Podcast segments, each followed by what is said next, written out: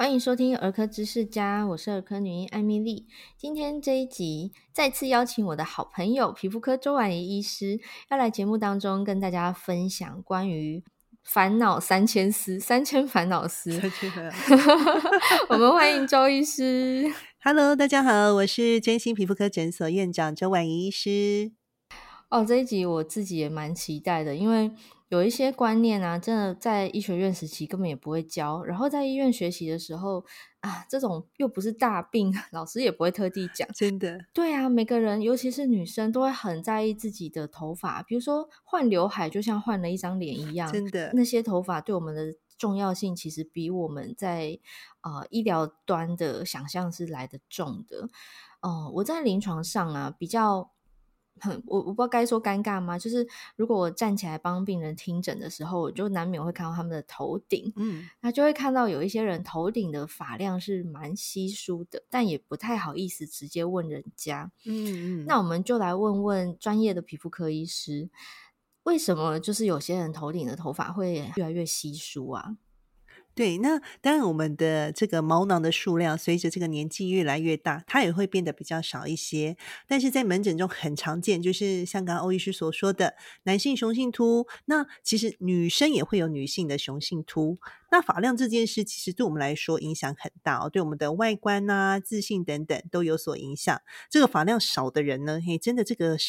外表上面看起来年龄就真的是会比人家多个十几二十岁哦，所以丰沛的发量在对于给别人的那种专业啊、年轻、自信，或者是健康还是成功啊、帅气美丽这些。都是一个很重要的一个层面，就是虽然大家都说这个实力最重要，但是其实外观上面的这个发量也是还蛮重要。之前呢，也曾经有一些研究，他们去看这个发量多的人跟发量少的人在面试啊、工作，嘿，或是在同才，就是在学校同才的相处，或是感情上面，诶，发量少的人还真的是会比较吃亏一些哦。确实，我有时候如果出诊病人一进来，嗯，不先看那个病历上的年纪，光看外表，就会呃受到皮肤的状态跟头发的状态的影响，哈，有时候会判断失误，诶，是是是，比如说，诶，他是二十五岁，可是我乍看会以为三十五岁，有时候就跟他的体态或者是发量是有关系，对对对。哦，讲到这个头发啊，因为之前我做过一集讲植发嘛，我自己为了 爱漂亮去做植发。嗯，那时候大概有了解说，除了直接呃动手术把头发挖东墙补西墙种上去之外，其实还有所谓的育发疗程。是，呃，在了解育发疗程之前，我们刚刚提到了这个雄性秃哦，雄性秃很常见吗？它是为什么而形成的？是遗传吗？还是说只要年纪到了就会有？对，那雄性秃其实真的还蛮常见。那年纪越大，它的发生率越高。在男性呢，雄性秃大概四十岁以前呢，大概有一到两成左右的人有这个问题。那七十岁之后呢，其实大概有一半的人会有雄性秃的问题哦。女性的雄性秃呢，相对比例比较少一些，嘿，大概是一成左右的人，嘿，所以这个比例其实看起来并不少哦。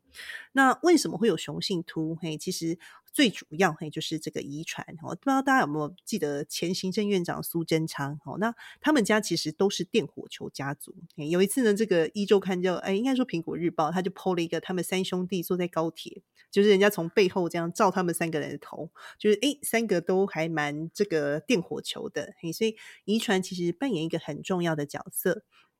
另外呢，它也跟一个荷尔蒙叫做雄性素有关，那也与我们的压力啊、饮食、作息等等都有密切的关系。我自己呢，其实那时候生完小孩之后，哇，头发真的是掉非常的多。我那时候除了休止期落发之外，哎，其实我自己也曾经有过女性雄性秃。那时候我还记得，诶，去帮这个就是法学院的学生上课的时候，我的学生还跟我说：“老师，我觉得你的发量没有很多。”哎，对。可是后来其实治疗完之后，我觉得，哎，其实真的还不错。啊，那自信度也真的会高蛮多的啦，对，所以 只要有落发困扰的人，嘿，其实好好治疗都是有机会的哦。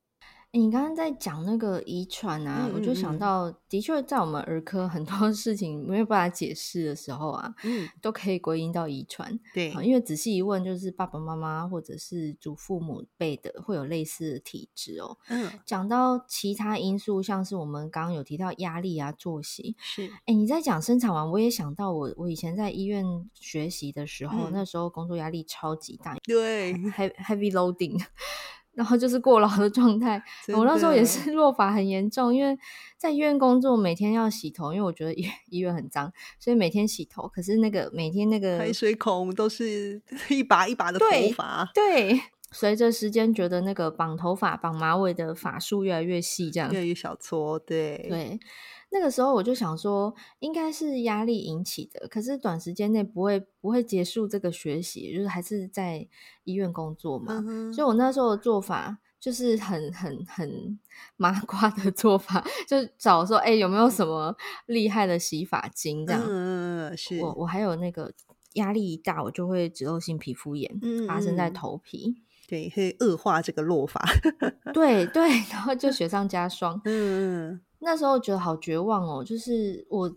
因为我们家没有没有这个遗传哈，就刚刚讲说头顶稀疏这件事，嗯，是是是。可是那个时候的落发真的是多到，我就想说，我是不是生病了？要不要抽血检查一下？嗯，雄性秃需要抽血吗？呃，雄性秃大部分呢，其实我们皮肤科医师会根据这个落发的形态，就是它分布的位置啊，然后另外我们会用这个呃皮肤镜去看，嘿，这个毫毛的比例大概是多少？哦，那一般来说呢，男生比较常见就是前额 M 字形往后退，或是头顶的地方越来越空来做表现。那女生通常是以这个分发线的部分开始往外越来越空哦，那但女性雄性秃有个特色，就是前额在刘海最后面那一撮通常会留着。那一般来说，我们从形态学，那我们会做一些呃像拉法测试等等，大部分就可以去分辨说，诶，它是属于女性雄性秃呢，还是有没有这种呃慢性休止期落发嘿等等的问题。那如果今天我们有怀疑是慢性休止期落发，或者是说，哎，今天我怀疑它会不会是雄性素过多，或是内分泌异常，比如说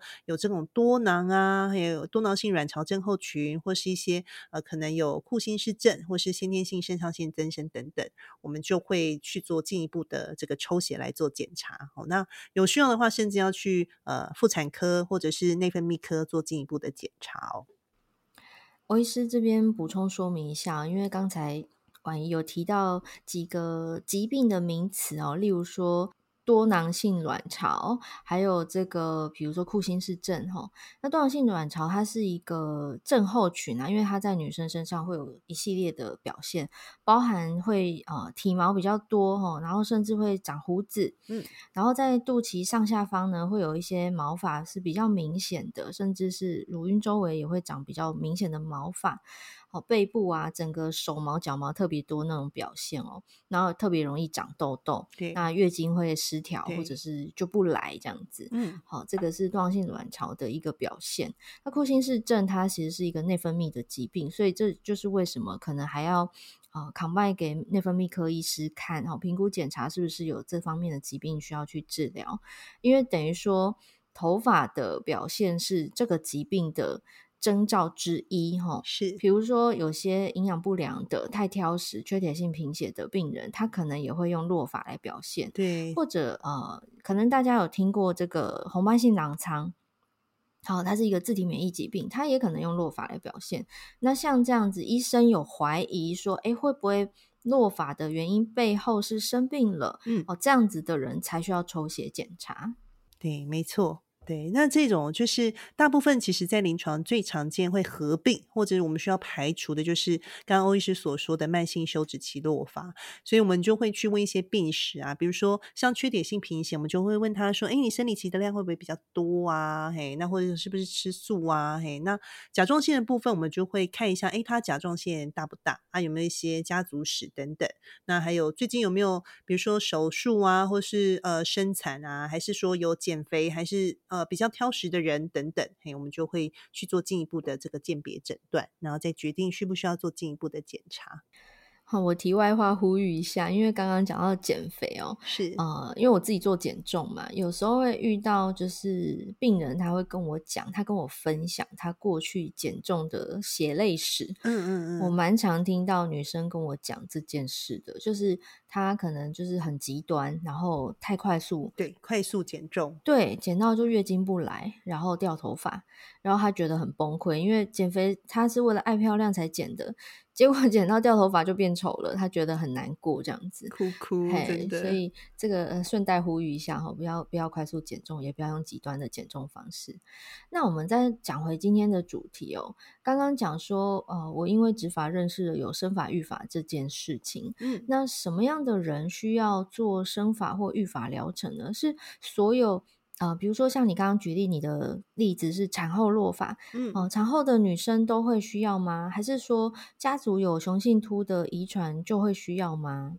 嗯嗯嗯，只要你觉得，呃，你的家人或是你的朋友觉得你的头发发量越来越少。或者是说你自己在，比如说梳头发、绑头发，哎，觉得像刚刚欧医师所说的，哎，发束怎么越绑这个越小撮？那或者是说你在吃饭的时候，哎，都会有头发掉下来。我那时候真的是吃饭的时候，我看我的碗都会掉好几根头发，哎呦喂，有点心碎，好难过。呃，如果你自觉或是别人发现你头发发量有变少的时候，嘿，其实就可以来皮肤科做进一步的这个检查跟鉴别诊断哦。好，那也就是说，其实。呃，我们可能会疏忽了一些小征兆啊，嗯、就是很多生病的人可能不自知，哈，需要旁人的提醒。那呃，讲到生法育法，因为其实这很尴尬。比如说，我可能也不会好意思很直白的跟朋友说，哎、欸，我觉得你头发好像越来越少了，这样听起来有点伤心。嗯、我我们可能可以，比如说把这一集传给他听之类的，欸、是一种暗示。暗对。那我们来跟听众朋友分析一下，就是呃，什么是生法育法疗程？那各种方式有什么样的优缺点呢？是，那一般来说，因为我们诊所是没有在做植发啦。那因为植发其实真的是呃比较辛苦的一件事，所以在我们诊所做的是以育发为主，而且植发比较贵 啊。对，植发，而且这个照顾上比较困难一些，费用也高 蛮多的。对，所以一般在我们诊所，我们会根据每个人的期望值还有他的预算去做一个设计。那当然，你越多的方式一起去治疗，那效果会最好，不过相对费用也会比较高。所以我们会根据每个人。状况去做设计，那最基础的就是吃药跟擦药。那进阶的话，有做一些像育发雷射啊，或是像杰比尔的预防疗程。另外，如果可以搭配 PRP 或是我们说的 POT 动精，其实效果会更好。对。那在口服药的部分，其实男生跟女生又不太一样。如果男生应该有听过像柔沛，或是呃有一个叫做视尿通，和这两个是在市面上最常见的药物。好，那如果说你是要 CP 值比较高，就是用柔配同型的，哎，就是同样成分，但是是台厂，像呃 Finasteride，嘿，这个其实都可以。那这两种药物其实都是去拮抗我们所谓的雄性素，因为雄性素它会让我们的头发变得比较细，哦，变成毫毛之后呢，它就会比较脆弱，比较容易掉下来。所以这两个药物是去拮抗嘿这个雄性素。那 Finasteride 的话，它是拮抗第二型的五黄环酶抑制剂。那如果是 Dutasteride，它是拮抗抗第一型跟第二型，那最让呃男生们所害怕就是他呃大概有一到三 percent 人会有性功能障碍，所以如果说是呃有这个部分的考量，其实真的不用因噎废食，我们会先试试看，啊真的不行再停药，其实没有关系，还有其他的替代药物可以使用，是不是只说停药就会恢复了？我觉得这大家会很在意。哎，大部分其实是可以恢复啦，对，嗯、所以其实我们不会因为害怕这个副作用就不去使用这个好药。因为其实呃还有不少的人其实用了之后效果还不错。嗯、但是要提醒大家，就是说，如果你今天是超过四十五岁以上的男生，嘿，那会建议先抽一下射护腺癌的指数，嗯、那再去呃服用这个药物，避免你本身万一有潜在的射护腺癌。嘿，那这两个药会去呃掩饰掉这个射护腺癌的指数，会让它下降。象，嘿，所以有时候会延误这个诊断。所以在呃使用前会先抽血啊，之后大概每年会建议再 follow 一下，哈。嗯，那使用这些药物都是不能捐血的。嗯，那呃，另外有一些比较新的药物，就是不管是女生或是男生都可以用的，但是因为这些其实牵涉蛮多，就是医生要去询问你的病史，嘿，跟你本身健康的状况、疾病等等，嗯，所以并不建议大家直接去药局拿药，而是要来呃皮肤科看诊完之后呢，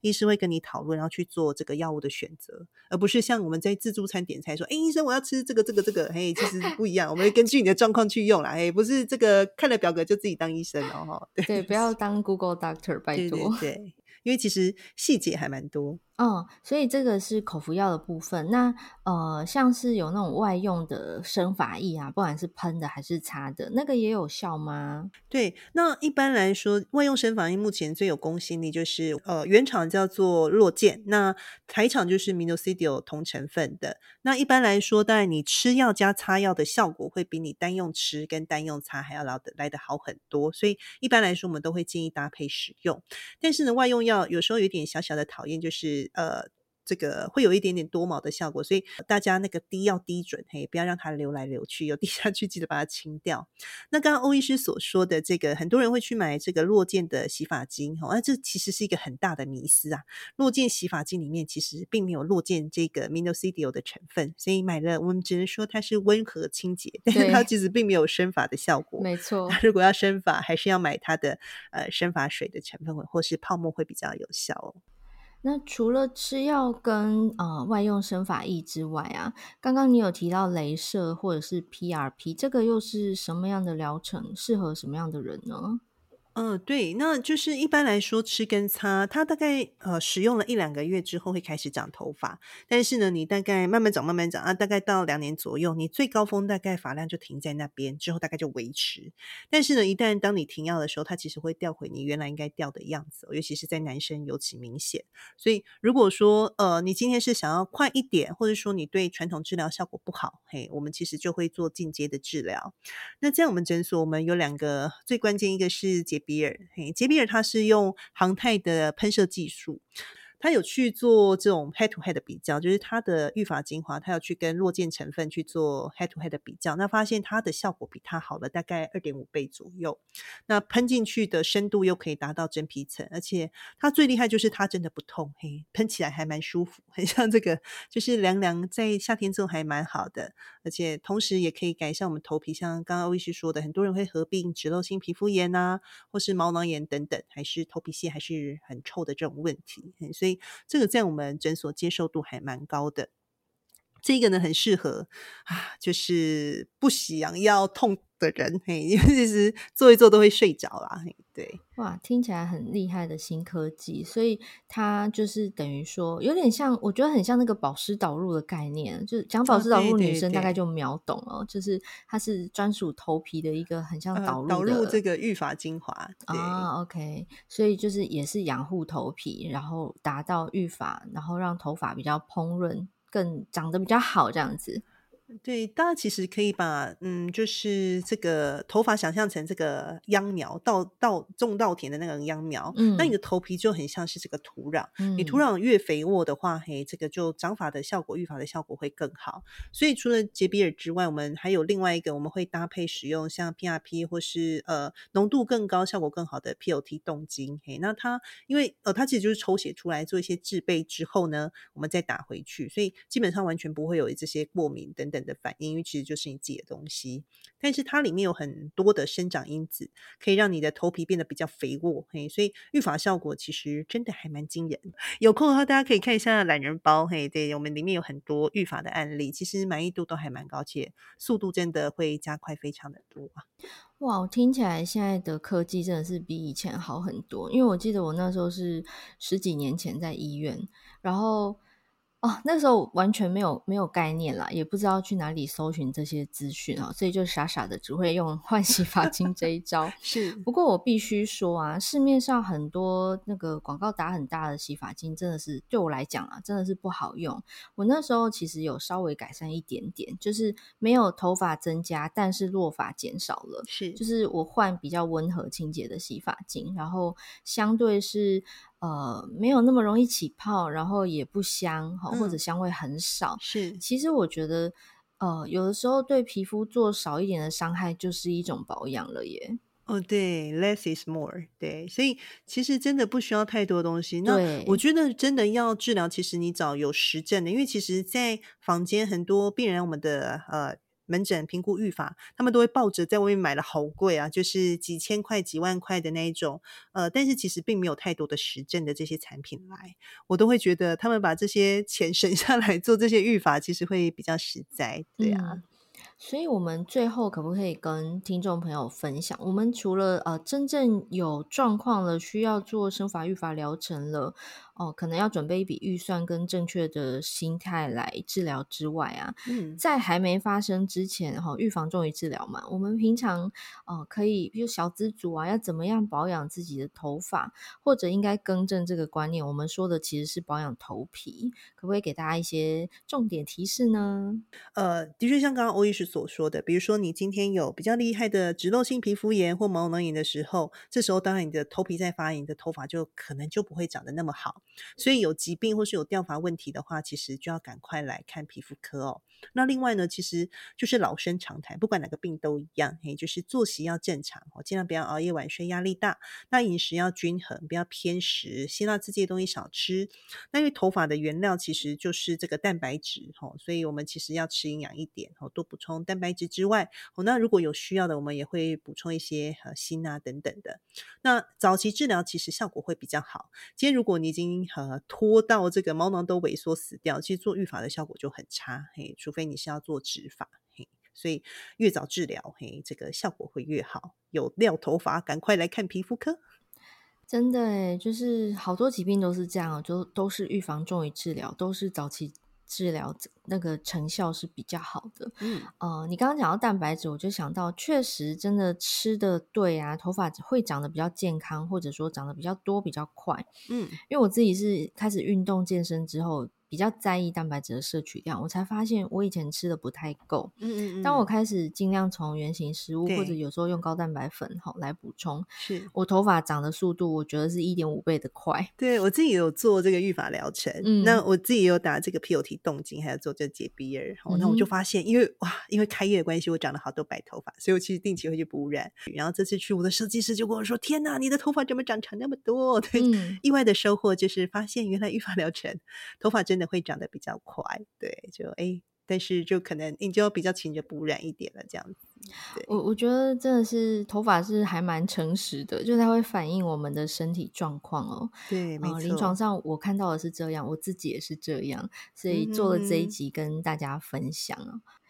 诶，那最后我想要用一个故事来结尾好了。嗯，我刚刚看那个懒人包里面啊，有一些 case 前后落差真的很大诶，有没有案例的故事可以跟我们分享的啊？对，我们其实有蛮多，就是掉发有点厉害，有一个还差点要去植发，我觉得他真的是最佳进步奖。他治疗完之后，诶，其实这个发量就还不错，嘿，所以他自己很开心。那另外有一个，他是治疗完之后，他发量还多到要去打薄，嘿，啊，他现在还烫头发，所以他也是很开。开心。那有几个比较特别，就是使用洁鼻尔，就是在治疗之前，他们其实脂漏性皮肤炎跟毛囊炎都还蛮厉害。我觉得头皮屑很多。那治疗完之后，其实这些都有改善之外，发量也蓬润很多，整个就变炸毛，所以就是满意度还不错。